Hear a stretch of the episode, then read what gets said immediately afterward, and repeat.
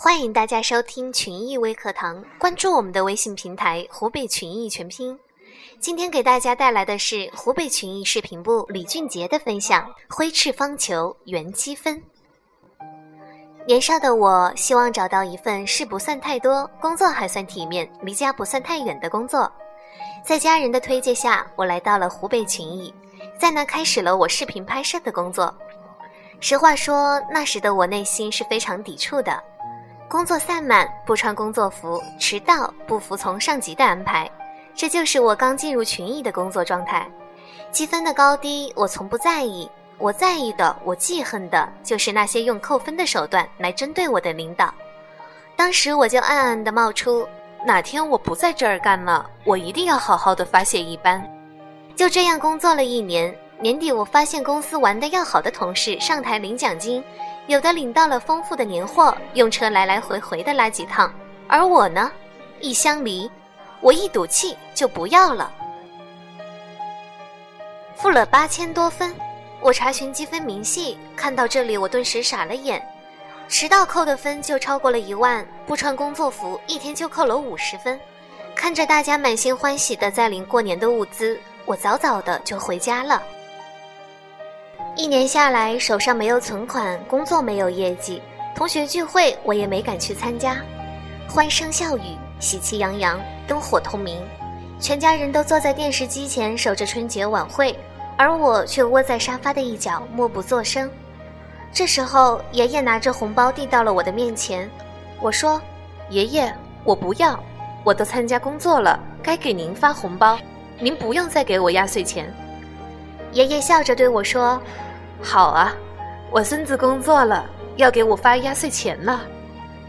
我脸突然一热，连忙说：“可是我今年没有存什么钱，明年一定包个大的给您。”爷爷抬手说：“拿着，明年就指望你给我发红包了。好好工作，用心工作，不要怕自己吃亏，也不要怕老板发财。”我点点头，接过了红包，用力地握住。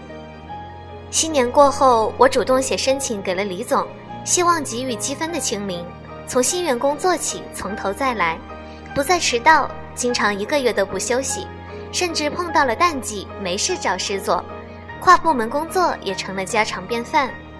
由于我出色的工作以及积极的工作态度，最终得到了李总的认可，将设备部交给我管理。我当时既开心又担心，担心的是我怕不能胜任这份工作。原因是我不懂设备，更不会维修，小到灯泡、电脑，大到冲扩机、印刷机。电脑硬件坏了，好说，不行就换掉呗。印刷机出现故障，不能及时解决，就会影响整个的生产流程。我就成天怕设备出问题。后来公司推出一条新规定，凡是维修好一台设备，将会根据设备的大小、维修的难易程度，给予我二十到两百分的奖励。我心中一喜，鼓足了劲，先后制定出部门员工维修的流程，将公司的设备分区域、分类别划分给每个维修人员，每月定期安排部门员工去各自的管辖区域巡视两次，规定设备操作工发现所使用的设备出现问题，要及时的反馈给设备部，设备部的成员小设备一天内维修好，大设备三天内维修好都有额外的积分奖励。维修好后发信息通报给我，每次还有五分的奖励。结果一下子不仅自己从繁琐的事情中摆脱了出来，积分挣得更多了。现在每当在微信群里看到设备维修通报的信息，我就很高兴。